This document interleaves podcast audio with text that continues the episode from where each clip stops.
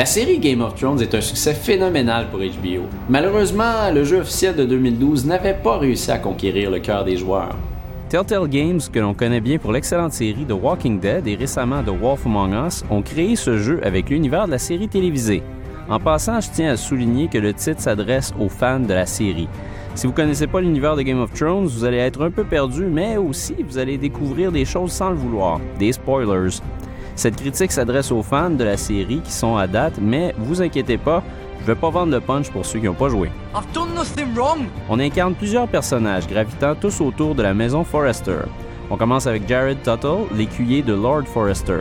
Bien qu'il soit fils de fermier, il rêve de devenir un grand guerrier. Notre histoire commence le soir du fameux Red Wedding. C'est soir de fête, mais tout ce qui allait bien ira mal, comme dans la série. D'ailleurs, c'est le ton utilisé dès le premier épisode du jeu. Dans Game of Thrones, personne n'est sauf et si ça va bien, ça dure jamais très longtemps. Jared devra devenir le guerrier qu'il a toujours voulu être. On incarne aussi Ethan Forrester, un jeune homme intelligent et studieux.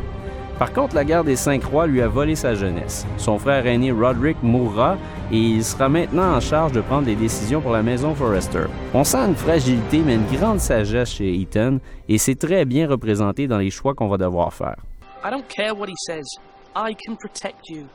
Puis le troisième personnage avec qui nous découvrirons le jeu est Mira Forrester, la fille de Lord Forrester. Elle est aussi la servante de Marjorie Tyrell. La guerre aura pour elle aussi des conséquences, elle qui vivait paisiblement à King's Landing. Comme dans Walking Dead, le but du jeu est de prendre des décisions qui vont affecter le cours de l'histoire. Enfin, à un certain moment. Le jeu dure deux heures et je l'ai fait deux fois. Malgré mes décisions différentes, je n'ai pas senti une si grande différence. J'imagine qu'elle arrivera plus tard. Le temps pour répondre est un facteur de stress important pour Telltale. Il est plus efficace que jamais dans Iron from Ice. Certaines décisions sont très difficiles à prendre et on n'est jamais vraiment en position de pouvoir. Pour varier un peu la jouabilité, au début du jeu, on se bat légèrement durant des événements QuickTime. Il faut seulement bouger à gauche, à droite, peser sur le bon bouton. C'est intéressant parce que le rythme du jeu est généralement très lent. On parle beaucoup, on fait pratiquement juste ça. D'ailleurs, n'attendez pas plusieurs segments d'action. Il n'y en a presque pas dans le premier épisode. Mais si on suit à la série, tout est une question de temps bien établir l'histoire pour arriver à un long combat brutal. Visuellement, le jeu a certains problèmes. La texture utilisée ressemble à une peinture et certains éléments sont flous et paraissent bizarrement à l'écran. On remarque aussi que pour un jeu de nouvelle génération, il serait grand temps que Telltale améliore son engin. Les personnages sont visuellement intéressants, mais ça pourrait être plus détaillé. Il y a des caméos de la série télé. Ils font leur apparition un peu partout au long de l'épisode. Je parle ici de Cersei Lannister, Tyron Lannister, Marjorie Tyrell et Ramsay Snow.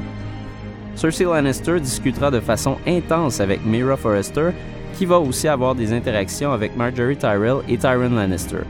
Ramsay Snow est aussi vicieux et désagréable que dans l'émission, vous aurez du plaisir à le détester.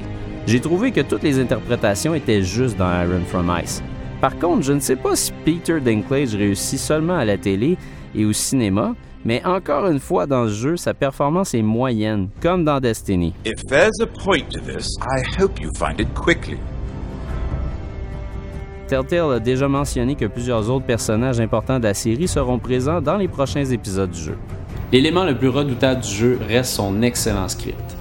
I'll serve with honor. I know you will.